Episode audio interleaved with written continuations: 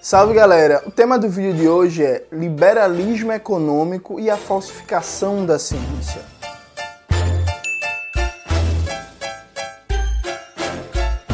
Antes de começar propriamente o tema do vídeo de hoje, como sempre, quero muito agradecer a você que ajuda a manter e melhorar o nosso canal a partir do Apoia-se. Seu apoio é fundamental para a gente continuar esse trabalho. Note, muitas pessoas vêm me pedir, especialmente no Instagram, para eu fazer um vídeo sobre escola austríaca, né, debatendo as teorias do Ludwig von Mises, ou então para eu responder o rapaz lá do canal Ideias Burras, né? também conhecido como ideias radicais. Eu me recuso a fazer isso porque, embora isso faça algum sucesso na internet, especialmente de adolescentes de classe média, isso não é um debate sério, né? Primeiro que o rapaz do Ideias Burras, o Rafael, ele tem uma coisa que ele é muito engraçado, né? Ele tem tanto de economia que ele tem uma previsão que a China vai entrar em crise. Ele está 5, 6 anos esperando a crise da China, como vocês estão vendo essa sequência aqui de print, que ele tem uma grande sabedoria de análise econômica. É um negócio muito ruim. E esse próprio liberalismo econômico da internet, e não que o liberalismo econômico acadêmico seja um pouco melhor, ele tem uma questão central que faz com que ele seja uma falsificação de qualquer pensamento científico. Aqui note, tem um famoso vídeo da economista Maria Conceição Tavares em que ela fala que o economista tem que conhecer muito de história, tem que estudar muito história, tem que ter um amplo conhecimento em ciências sociais, porque modelos matemáticos levam a erros e a formação do economista tecnocrata que não tem capacidade de uma análise concreta, uma análise qualificada da realidade. O que Maria da Conceição Tavares está falando é que, especialmente a partir dos anos 70, com a onda neoliberal, houve um esvaziamento do processo de formação dos economistas e do debate econômico de maneira mais geral, em um processo de matematização da ciência econômica. Então, cada vez mais, no lugar da análise histórica, do debate da teoria social, teorias do poder político, da compreensão da economia como uma totalidade social, seja até na perspectiva keynesiana, não precisa nem necessariamente ser marxista, você tem modelos econômicos, modelos econométricos, análises formalistas de dados em que o pressuposto não é analisar a realidade, é formar um modelo a priori, inserir os dados nesse modelo e a partir daí tirar os resultados. E aí a realidade meio que se exploda, né? Esse processo de matematização da ciência econômica, nesse liberalismo econômico aí da internet, se expressa a partir de um formalismo idealista. Então vamos trabalhar basicamente dois exemplos. Primeiro exemplo, você pega um liberal desse de internet e até esses economistas aí de mercado que falam na Jovem Pan, na Globo, e ele vai falar o seguinte: olha, se reduzir direitos trabalhistas, isso é bom para o trabalhador, porque reduzindo o custo da força de trabalho, você tem a capacidade do empresário contratar mais trabalhadores e a médio e longo prazo o aumento da procura por força de trabalho vai fazer com que naturalmente o valor da força de trabalho suba pela lei da oferta e da demanda. Então você vai ter um crescimento da procura por trabalhadores no mercado, consequentemente esse crescimento da procura vai elevar o preço da mercadoria, força de trabalho, vai aumentar o salário. E isso é uma reflexão que faz sentido dentro de um modelo formal. Né? Então, se você parte do princípio que não existe nenhum impedimento estrutural para o investimento e que a função do capitalista é sempre estar tá investindo mais porque ele é uma espécie de benfeitor da humanidade, ele está sempre investindo para criar novos e melhores produtos e que a única coisa que impede ele de investir é o custo do investimento, isso faz até algum sentido. Então você imagina abstratamente, ah, Fábio, ele é um empresário e ele contrata 100 trabalhadores a um custo de 100 mil.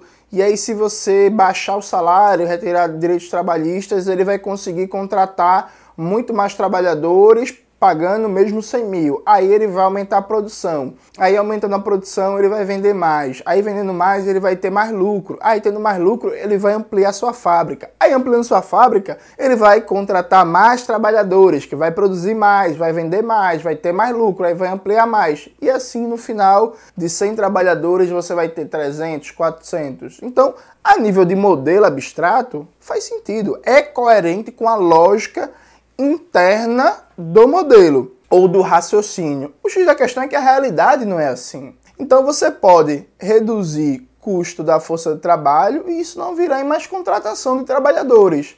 Isso pode virar aumento do investimento em marketing para ampliação de vendas, isso pode virar simplesmente consumo de luxo, então distribuição de lucros e dividendos aumenta a lucratividade da empresa. Isso pode virar um maior investimento em bens de capital, ou seja, em máquinas e equipamentos para reduzir força de trabalho. Isso pode virar aumento da pressão para os ritmos de trabalho crescente, ou seja, você fazer com que o número de trabalhadores que ficaram trabalhem mais, porque existe uma tendência ao crescimento do desemprego e você exige horas de trabalho maior ou maior produtividade do trabalho daqueles trabalhadores que estão lá no período que eles já estão na empresa. Enfim, as possibilidades são múltiplas e variadas e o fato de se reduzir o custo da força de trabalho não significa necessariamente que existe uma demanda maior pelo produto que o burguês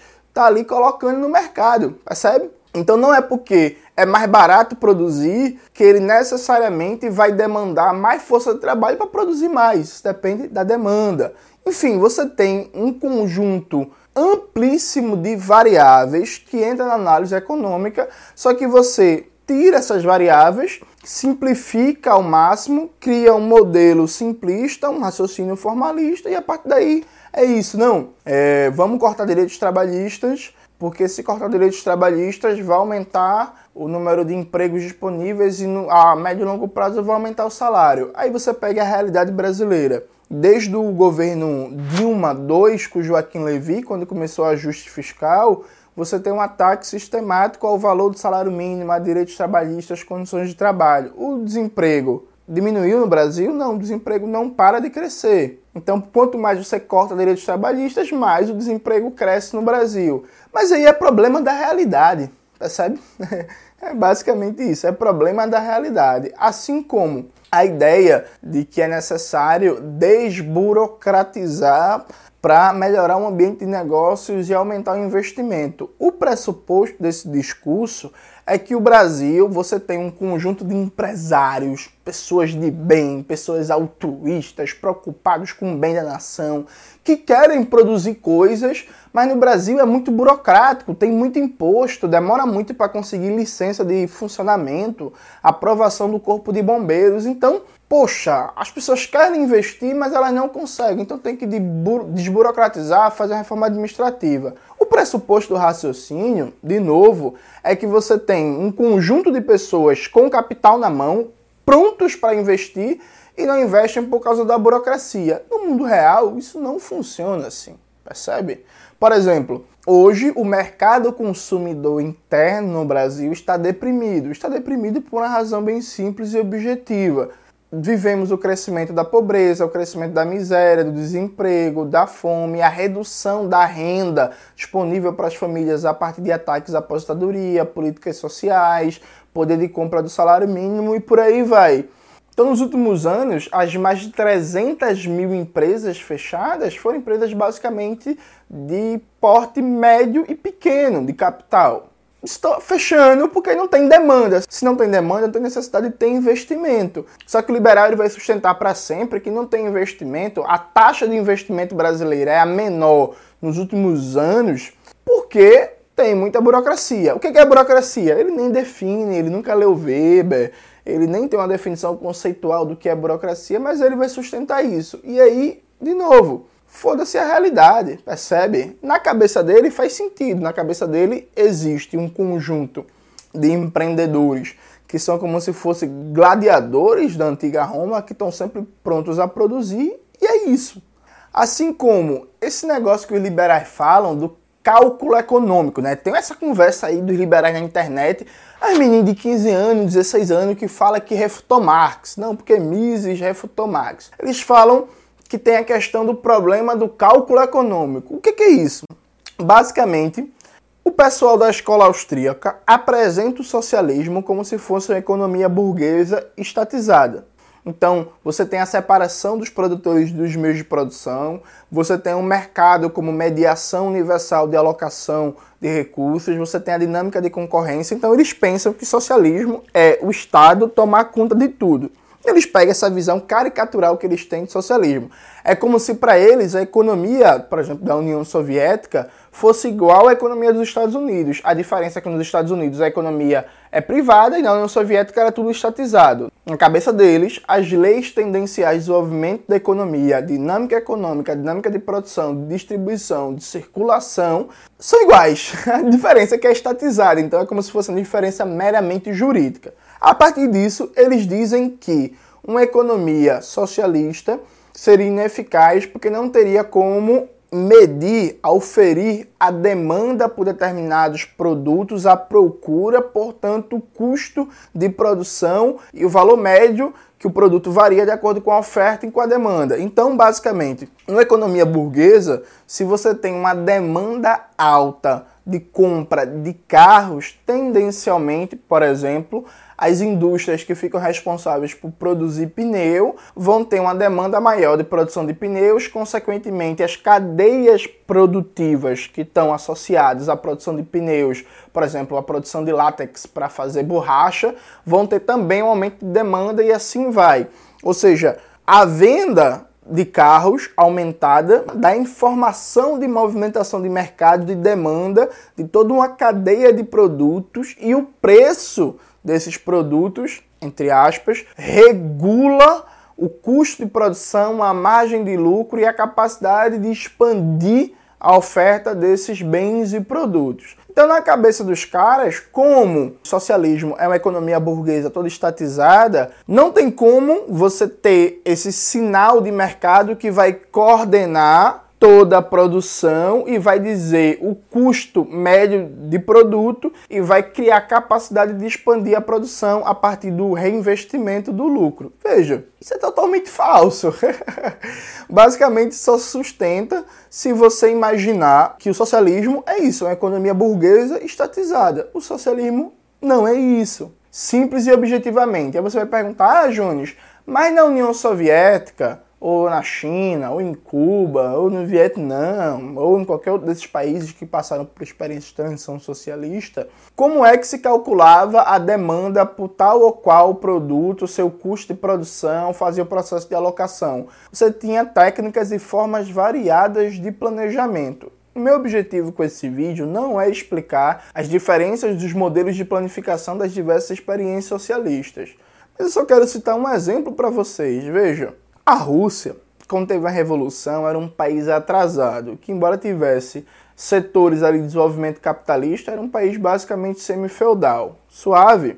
30 anos depois, a Rússia é a segunda maior potência industrial. A Rússia não, a União Soviética, a segunda maior potência industrial do mundo e estava disputando a corrida espacial com os Estados Unidos. Veja, se economia planificada não funciona para alocação de bens e produtos desenvolvimento científico técnico e desenvolvimento tecnológico, você, amigo liberal, vai ter que explicar como é que a Rússia, antes da revolução, que tinha basicamente o arado de boi para 80% da população que vivia no campo em situação de semi-servidão, sai do país do arado de boi para ser o país da bomba atômica, do satélite no espaço, do cachorro no espaço, vamos lembrar aí da Laika, né? o cachorro no espaço, era o país que tinha o maior número de cientistas no mundo, altíssimo nível de desenvolvimento científico técnico, um setor aeroespacial, um setor militar, um setor de transporte urbano altamente desenvolvido.